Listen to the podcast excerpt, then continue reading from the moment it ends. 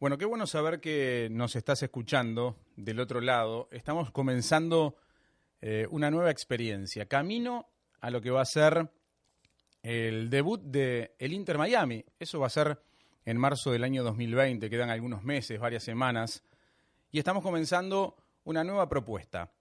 ¿Qué pasa Inter Miami? Es una pregunta que nos vamos a hacer cada semana para tratar de encontrar distintas respuestas que reflejen la realidad en torno a este nuevo equipo que llega a la MLS, con mucha expectativa. Esa expectativa que tenés vos de verlo en la cancha, la tenemos nosotros también. Y queremos contarte de alguna manera qué es lo que vamos a hacer, pero también quiénes somos. Y nosotros como vos que estás del otro lado, eh, nos consideramos gente de fútbol. Estamos eh, saliendo desde los estudios de Miami Talent, en la zona de Little River, bajo la dirección de Julio Sonino y de Diego Saralegui, eh, gente vinculada a la pantalla de Gol TV durante muchísimos años. Aquí va a estar Eduardo Vizcayart, un reconocido periodista de origen argentino, radicado en los Estados Unidos hace mucho tiempo, con pasaje por la cadena ESPN, con presente en la cadena Fox, pero ha recorrido distintos medios. Yo soy Alejandro Figueredo, nacido en Uruguay, he trabajado durante más de 20 años en el Canal 12 de Montevideo y desde hace más de dos años estoy en Miami, trabajé para la cadena Gold TV, actualmente estoy en la cadena Bean Sports. Somos todos futboleros, como vos. Y queremos que nos acompañes en esta primera entrega de ¿Qué pasa Inter Miami? Donde vamos a recibir en un ratito al líder de The que es uno de los grupos de aficionados organizados en torno al club, donde vamos a analizar junto a Don Vizca la actualidad de la MLS. Pero te vamos a proponer un arranque con una voz autorizada para hablar de Miami, de fútbol y de la liga. Presentamos a un goleador. Nuestro invitado es un exfutbolista guatemalteco hoy convertido en analista y empresario. Con 39 goles para su selección, se convirtió en 2016 en el máximo goleador histórico en las eliminatorias mundialistas. Llegó en 2002 a la MLS y se consagró campeón con el LA Galaxy. Fue goleador y MVP de la liga. Jugó en equipos del este y del oeste. Tras retirarse decidió radicarse en el sur de la Florida. En ¿Qué pasa Inter Miami? recibimos a alguien que en la MLS se revolvió como pez en el agua. Qué gusto saludar eh, a alguien eh, muy admirado en distintas partes de Latinoamérica, principalmente en su país, por supuesto, y que además me, doy el gusto de compartir micrófono cada tanto en, la señal de Bean Sports. Carlos Ruiz, el pescadito Ruiz, está del otro lado. Pesca, gracias por, por estar presente en el primer episodio de ¿Qué pasa Inter Miami? ¿Cómo estás, Alejandro? Espero que muy bien. Eh, primero que nada, te quiero pedir una gran disculpa porque yo tendría que haber estado ahí al lado tuyo el día de hoy. Eh, lastimosamente tuve un inconveniente familiar que ya te lo comenté afuera de micrófonos, pero bueno, es un gusto simplemente siempre estar con vos. Eh, y bueno, a la orden, lo que te pueda ayudar. Bueno, la, la, gran, la gran razón de, de este contacto es contar, por supuesto, con con tu experiencia como, como, como futbolista profesional y tratar de imaginarnos qué puede pasar con el desembarco de, del Inter Miami aquí en el sur de la Florida. Primero, ¿cuál es la impresión que tenés de, de, este fenómeno que está a punto de, ser una realidad? Bueno, es, es grato. a mí realmente me, me, alegra mucho la expansión que ha tenido el fútbol o el soccer, como es conocido acá en Estados Unidos. No es la primera vez que se hace un intento de tener un equipo de fútbol en Miami. En los inicios de la MLS existía ya un equipo acá que lastimosamente después eh, desapareció.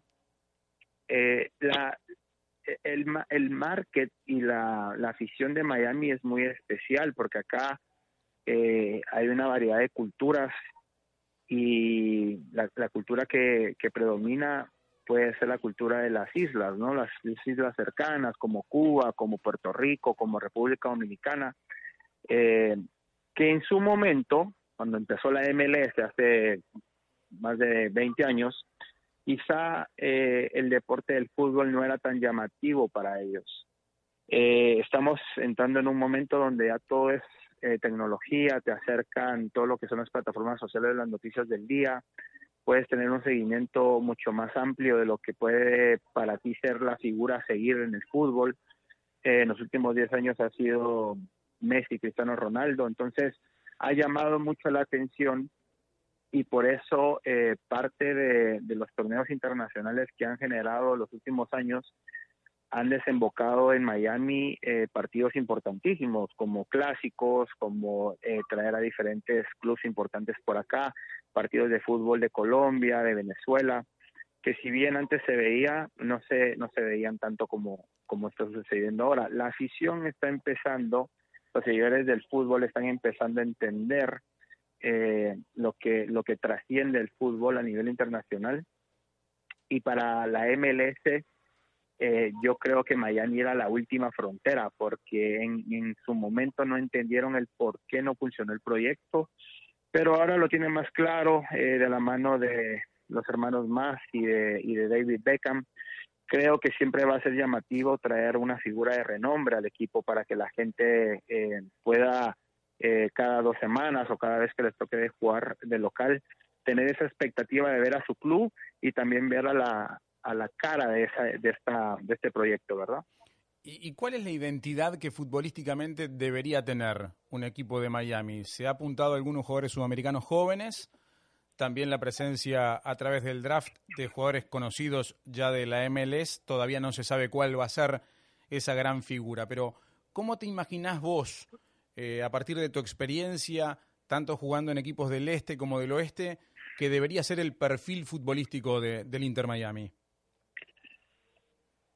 Mira, aquí va a haber, eh, yo creo que un poco más de exigencia, porque de este lado de, Estados Unidos, en Miami, vas a tener afición que está acostumbrada a ver un fútbol eh, argentino, un fútbol brasilero, un fútbol uruguayo, un fútbol colombiano, por nuevamente, volvemos al tema, nuevamente por las culturas que, desembocan en Florida, ¿no? Eh, mucho suramericano, entonces ellos están acostumbrados a ver un fútbol de diferente nivel y, definitivamente tiene que ser un fútbol llamativo, un fútbol donde eh, predomine el buscar el arco rival, donde existan goles.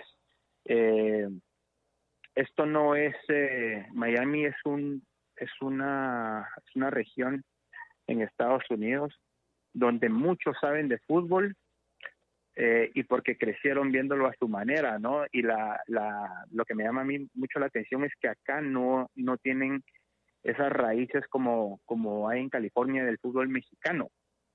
Acá se, se habla y se platica de diferentes eh, estilos de fútbol. Eh, en California, lo que es Arizona, Texas, se habla única exclusivamente de lo que es el fútbol mexicano y, y así crecieron y eso es lo que han visto. Acá hay un choque de culturas donde a algunos les gusta más la posesión, a algunos les gusta más el contraataque, pero siempre le ha gustado al sudamericano anotar muchos goles. Entonces, eso tiene que tener el Inter Miami, tiene que ser un equipo que proponga, que vaya a buscar el arco rival, porque si es un equipo que espera, que especula, creo que mucha gente va a tener eh, criterios en contra del funcionamiento del equipo. Eh, llegaste a la liga en el 2002. Eh un récord que estuvo vigente durante 10 años.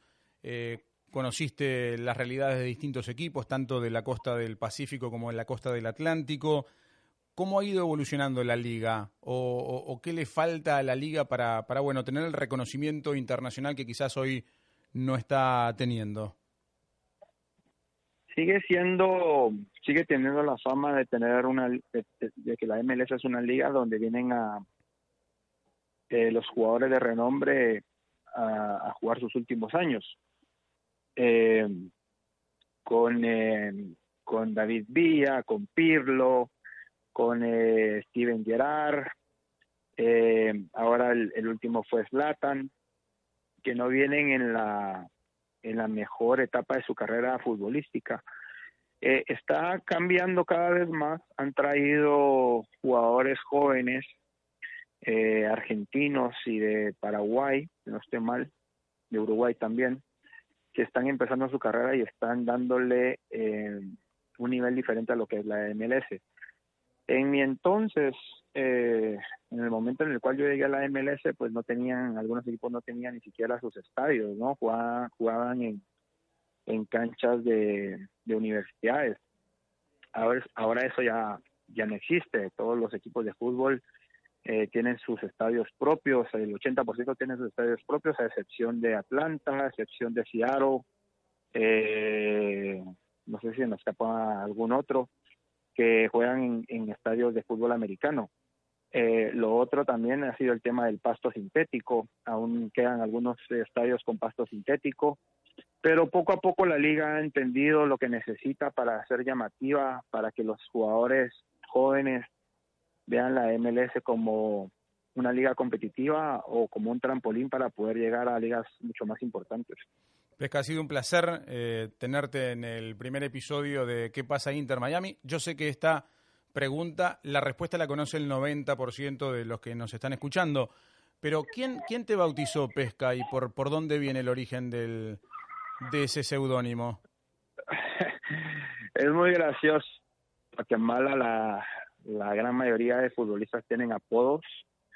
Eh, en mi caso, yo crecí en un equipo que se llama Municipal, que es uno de los equipos más grandes en, mi país. Uno de los equipos con más historia, porque en los últimos años pues ha ganado muy poco realmente, pero los equipos con más historia. Y yo llegué a Municipal a la edad de 11 años. ¿Qué sucedía? Que en ese entonces, eh, antes de que jugase el equipo eh, mayor, ponían a los chiquitos a jugar, ¿no? Para que sintieran lo que era jugar en un estadio, para que sintieran lo que era jugar con gente.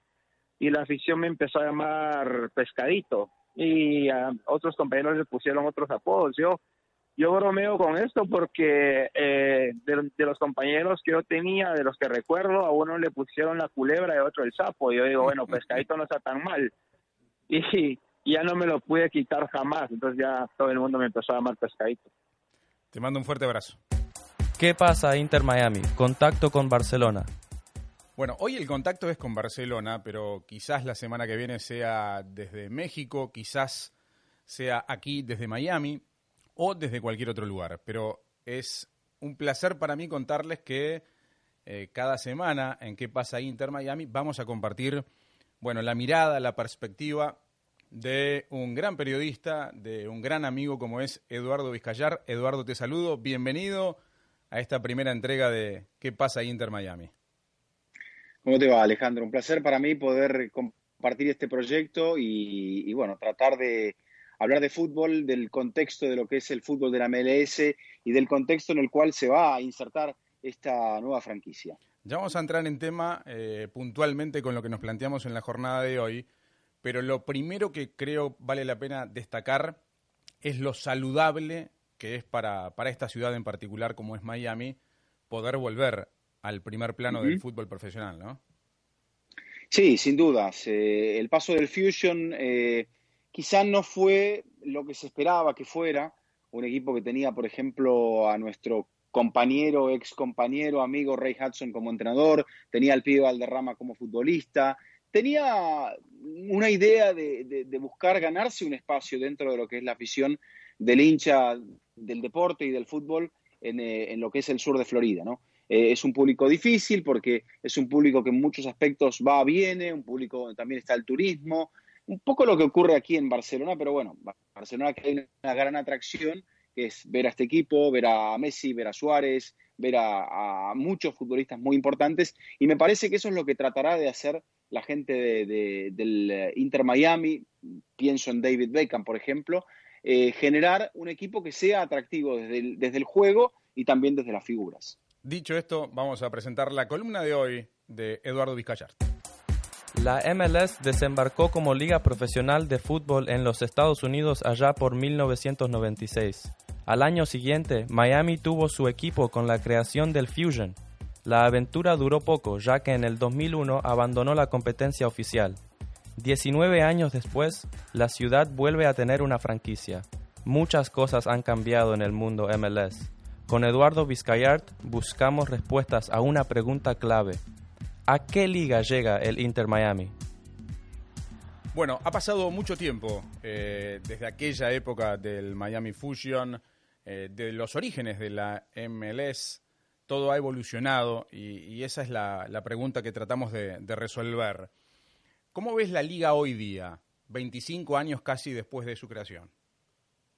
Bueno, yo creo que es una liga que se ha ido consolidando de acuerdo, no conocemos cuál era el plan inicial de la gente de la MLS, pero se dice que nos estamos acercando a ese plan eh, fundacional. 30 equipos, generar una competencia como es, por ejemplo, el, el juego de los de, las ligas profesionales de Estados Unidos, ¿no? Eh, son ligas cerradas, ligas donde no hay descensos. Y bueno, dentro de todo ese aspecto, hay que, si uno pretende profundizar, va a tener que entender que, por ejemplo, eh, Estados Unidos es potencia en el básquetbol y en el béisbol, que son dos deportes parcialmente mundiales, se juegan en regiones donde, donde son muy importantes, en el Caribe, en Asia, eh, en Corea del Sur, en Japón, etcétera. En esos países son muy fuertes, es, muy fuerte el béisbol. Y después tenemos el caso del fútbol americano. El fútbol americano es un deporte que nace y muere en, Estados Unidos o en Norteamérica. Hay una liga también en Canadá, pero no tiene la misma potencia desde el punto de vista económico ni tampoco en cuanto a la calidad de jugadores. Entonces, el fútbol es el fútbol, como nosotros lo conocemos, como vos lo conocés, Alejandro, eh, surgido en, el Río de la Plata, a través de, equipos pequeños, grandes, con más, menos hinchas, de ciudades más, menos pujantes, que se ganan el derecho competitivamente. Bueno, aquí la MLS nos plantea esa salvedad y ver cómo se puede llegar entendiendo también que en la estructura del fútbol lo que se haga con un jugador a partir de los 16 años hasta que llega a debutar en primera con 17, 18, 19 o 20 es fundamental. Pero si aquí se pretende hacerlo a través de eh, la graduación del high school y luego pasar por la universidad, yo creo que ahí es el fútbol donde va a tener que armarse de una estructura juvenil que sea un poco más potente, que me parece que estos equipos de la MLS todavía están buscando cómo llegar hacia eso. Eh, vos viajás por muchas partes del mundo y, y conocés otros mercados eh, futbolísticos. ¿Cuál es la mirada que se tiene desde afuera de la MLS? Porque ha habido como distintos momentos, ¿no? Algunos jugadores que de primer nivel vienen en plan retiro, otros momentos donde llegan jugadores que están en plenitud. Y ahora se está dando un fenómeno donde están llegando jugadores, sobre todo de Sudamérica, con un perfil de futuro, jugadores muy jóvenes, ¿no? Exacto, exacto. Bueno, yo creo que en un principio se buscaba eso, que el público se enganchara a la liga, por eso llegaban futbolistas de importancia.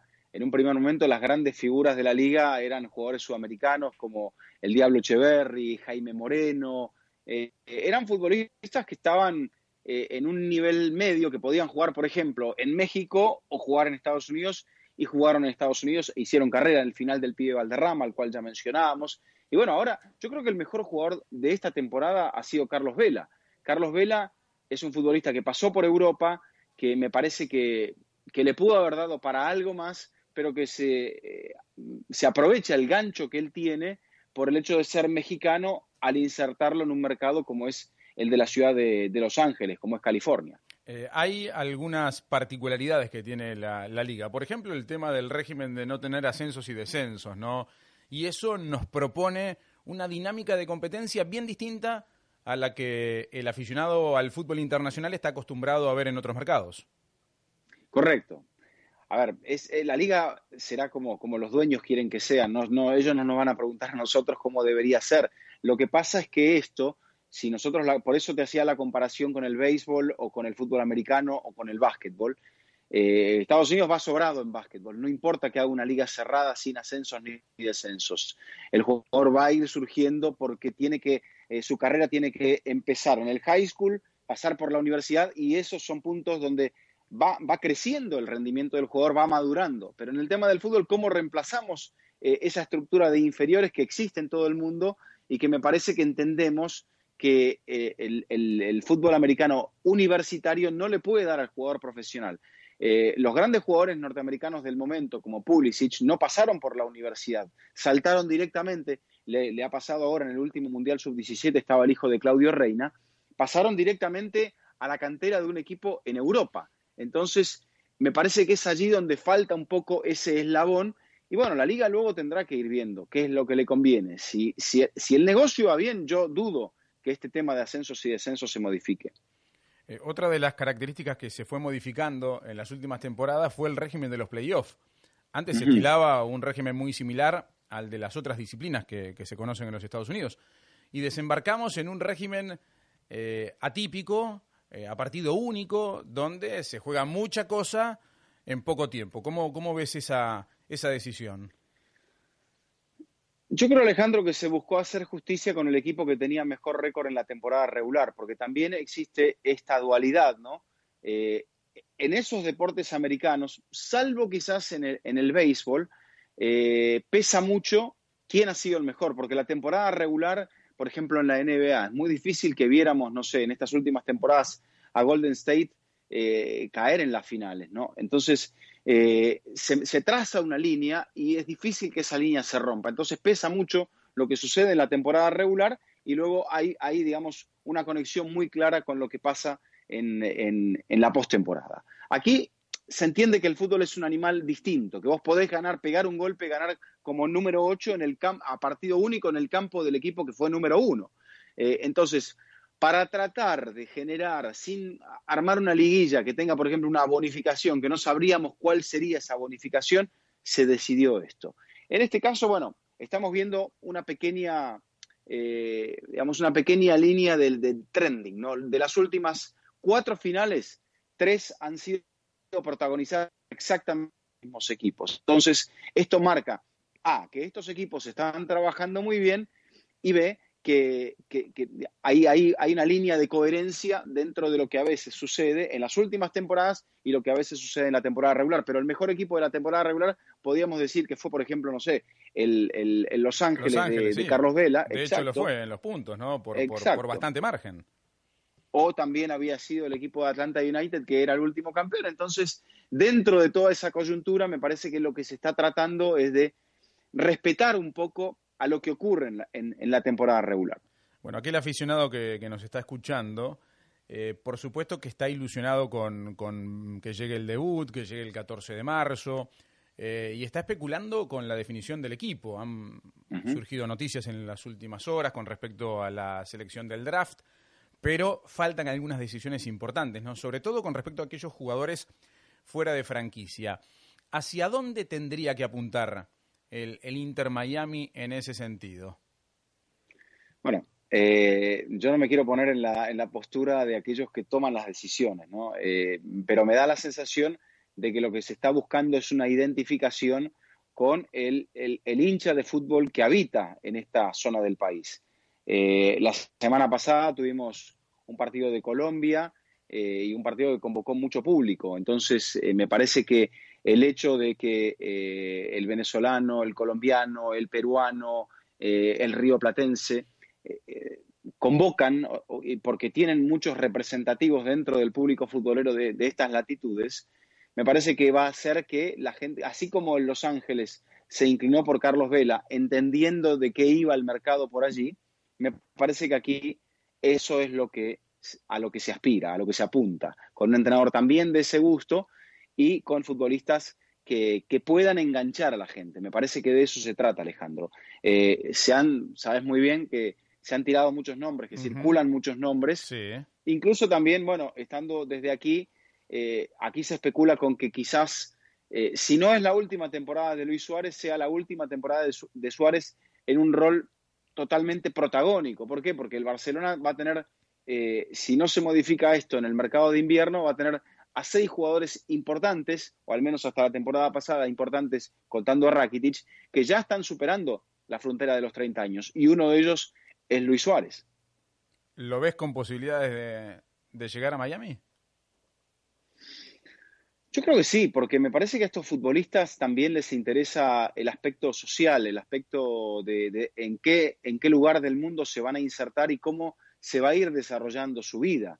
Eh, hace muchos años tuve la posibilidad, mira vos que, que, dos entrevistas, todavía yo estaba en ESPN, y llegaron en la misma temporada, casi al unísono, Guillermo Barros Esqueloto y Marcelo Gallardo.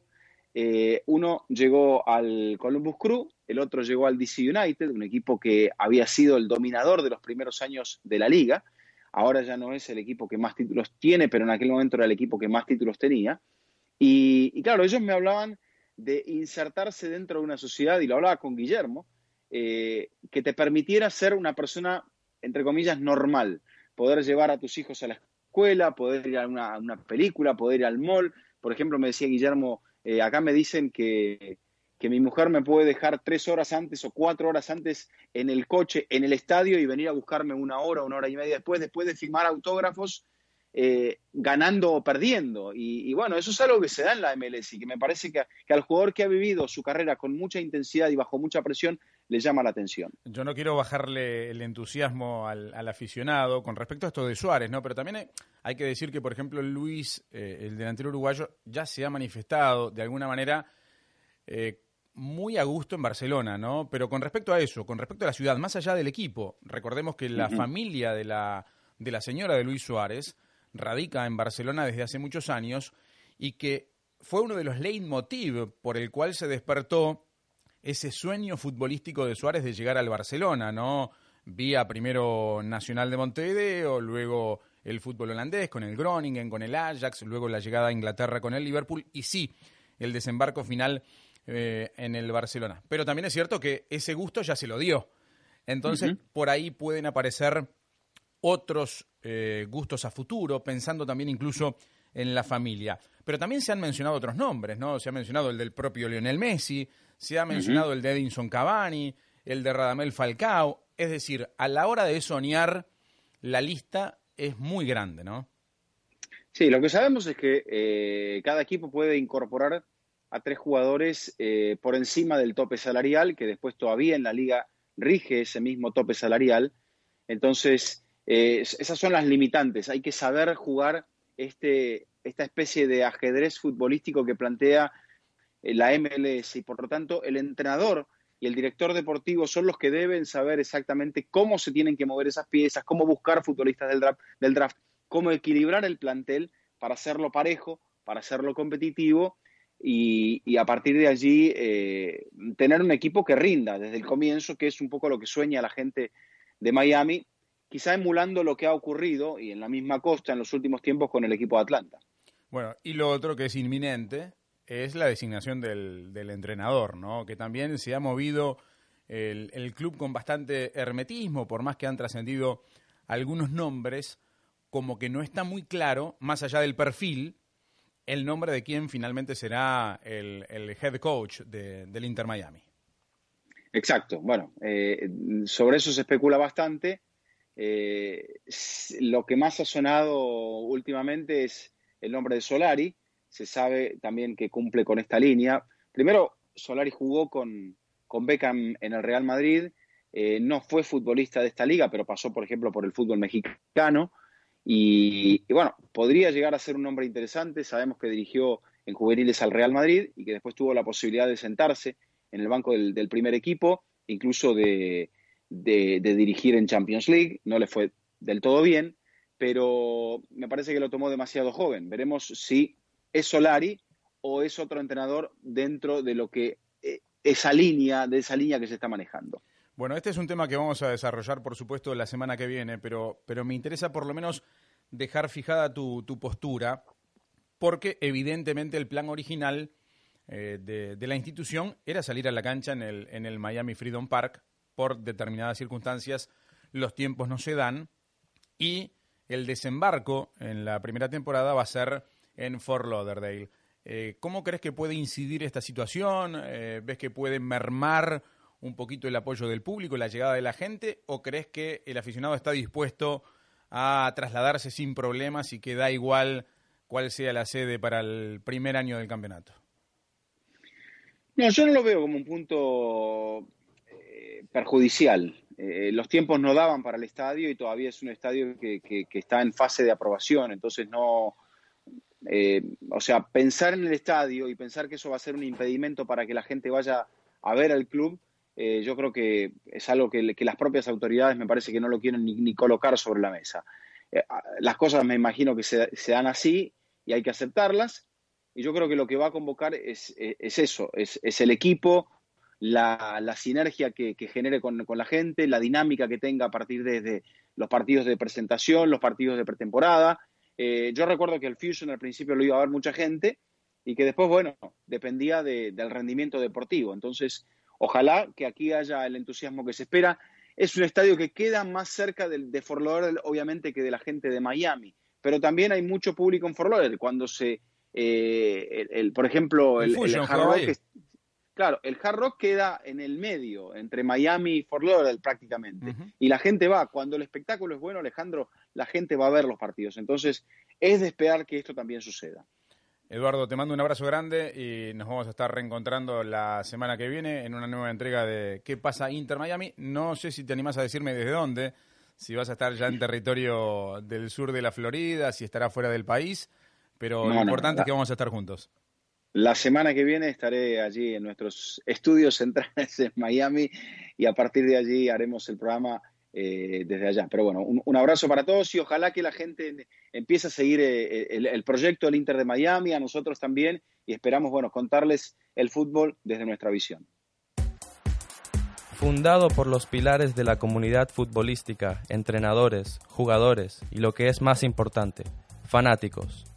El Siege se presenta como el club de seguidores más inclusivo del Inter Miami FC. Es un grupo de garzas listas para la batalla, y su líder está hoy en ¿Qué pasa Inter Miami? Se llama Eric Pérez, hace 20 años que está por aquí, por Miami, y te doy la bienvenida. Gracias. Ante todo, y preguntarte, bueno, ¿cómo es tu primer contacto con el fútbol, no? Antes de llegar a que nos cuentes cómo, cómo es el trabajo de, de, vuestra organización. Sí, mira, yo cuando chico, eh, bueno, nací en Dominicana, crecí en Dominicana, pero mi profesor de deporte era de México. Entonces siempre en la hora de deporte nos ponían a jugar México, eh, perdón, eh, soccer. Y eso era, esa fue la pasión de todos nosotros ahí en, el colegio. Eh, y yo tuve la suerte de tener el mismo profesor en toda mi historia colegial, porque ya se utiliza que vas a una escuela toda tu vida, desde, los 3 años hasta los 18. Entonces, todo ese tiempo la pasé jugando el fútbol. ¿Y cuando llegaste a los Estados Unidos, para dónde mirabas desde el punto de vista futbolístico? Eh, yo era fanático de la liga italiana, eh, me gustaba la Juventus, eh, inclusive tengo una historia un poco jocosa, yo tenía la camisa de la Juventus, había ido a un sitio, un concierto acá, y un fanático italiano me mira y me dice algo, como que yo tenía que entender, es como cuando un fanático de Boca dice algo al, al otro de Boca y se entienden, ¿no? Y yo me quedé así como que, wow, y me sentí tan poco auténtico y ese día yo arreglé mi camisa a un amigo. Dije, no me la pongo más. y empecé a seguir el fútbol americano, eh, la, MLS en específico. Me convertí fanático del US Soccer, del equipo nacional de Estados Unidos, y he sido, he sido fanático fiel de todo el fútbol norteamericano desde entonces. ¿Y cómo recibiste la noticia de, la llegada del Inter Miami aquí al sur de la Florida? Eh, lágrimas me salieron. ¿En serio? Sí, de verdad. ¿Te acordás cómo te enteraste? Eh, Mira, eh, fue, un, fue un proceso rápido y, corto eh, eh, al mismo tiempo, pero fue, fue, algo como en cámara lenta, ¿vio? O sea, lo veíamos venir, que sí, que sí, que sí, que sí, que sí, que sí, que sí, que venía y no pasaba, venía y no pasaba. Y yo estaba, mm, yo soy profesor, estaba dando unas clases, me llegó un mensaje, ya, vamos a hacer el anuncio. Y yo inclusive o sea, cancelé todo. Dije, no, espérate, tengo que estar en este, en este evento.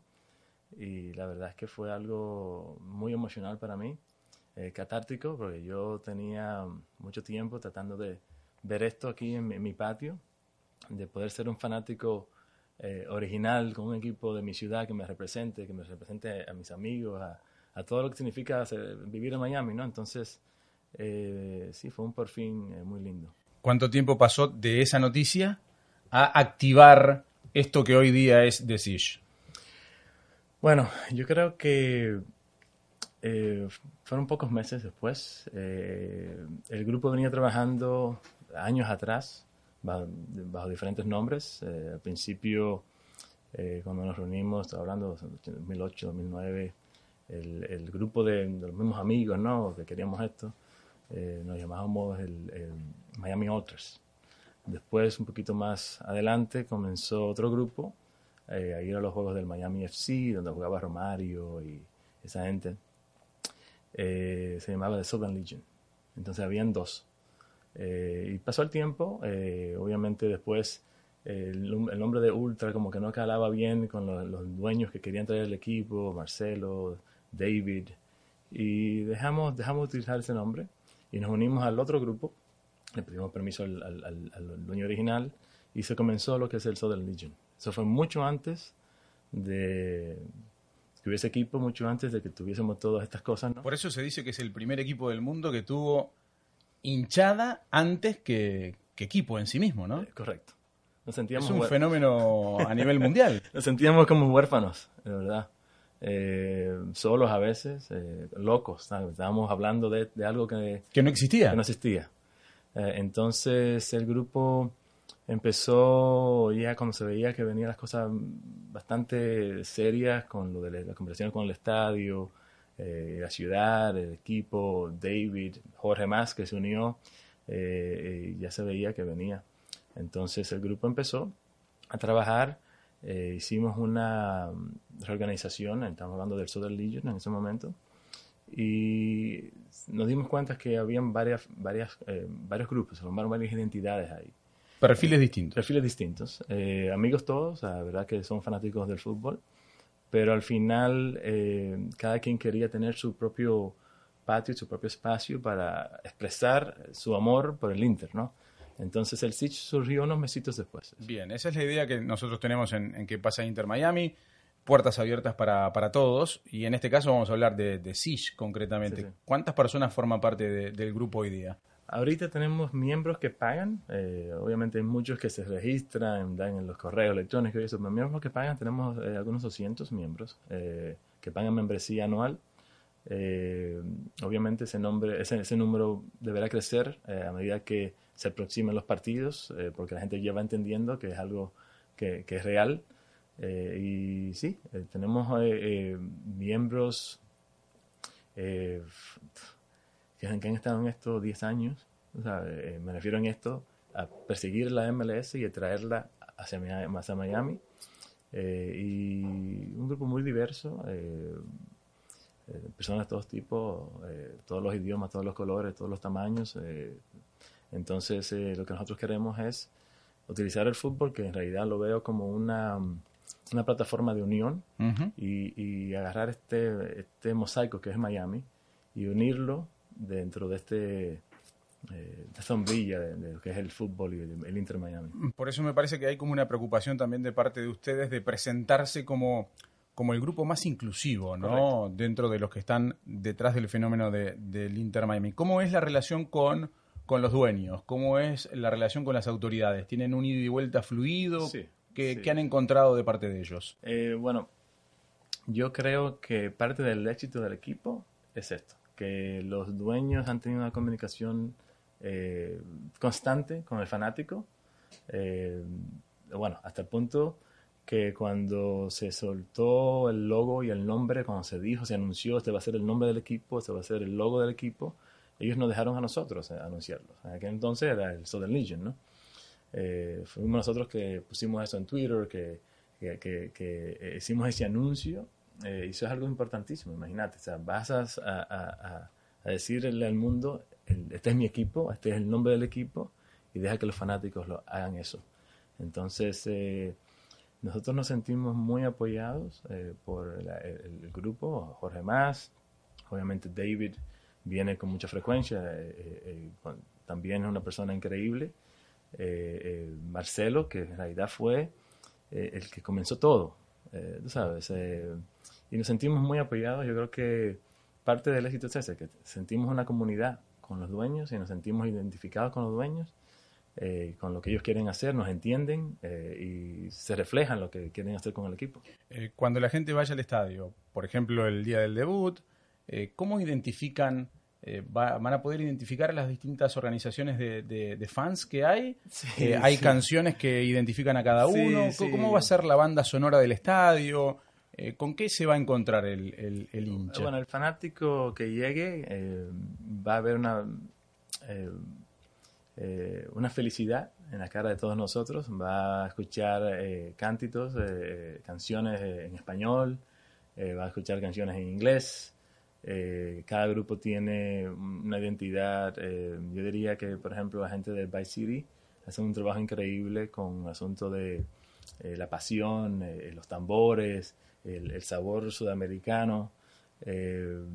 nosotros tenemos un mixture, como un balance entre el Caribe, tenemos muchos caribeños, tenemos gente de Centroamérica, tenemos, tenemos americanos, anglosajones, ¿no? Entonces, eh, de nosotros esperas ver eh, canciones en inglés, eh, canciones auténticas de Miami que representan la ciudad. cuando llegas al estadio vas a ver las banderas, el rosado, el negro, vas a ver los logos. nosotros tenemos un logo bien distintivo, tiene tres herons, el, ave que está en el logo del Inter Miami. y así, yo creo que va a ser algo, cada persona que llegue al estadio va a poder ver y se va a poder identificar con uno de los tres eh, eh, grupos. ¿Ya tiene lugar asignado en el estadio? Tenemos un área eh, que va a ser para los supporters. está diseñada en comunicación con los supporters, va a ser standing only, parado todo el tiempo, sí. pero tienen un sistema nuevo que va a ser bien seguro o sea, si tú quieres participar ahí en esa, esa área, te vas a sentir muy bien, te vas a sentir eh, que no corres peligro, porque va a ser algo, va a ser una comunidad, va a ser una fiesta.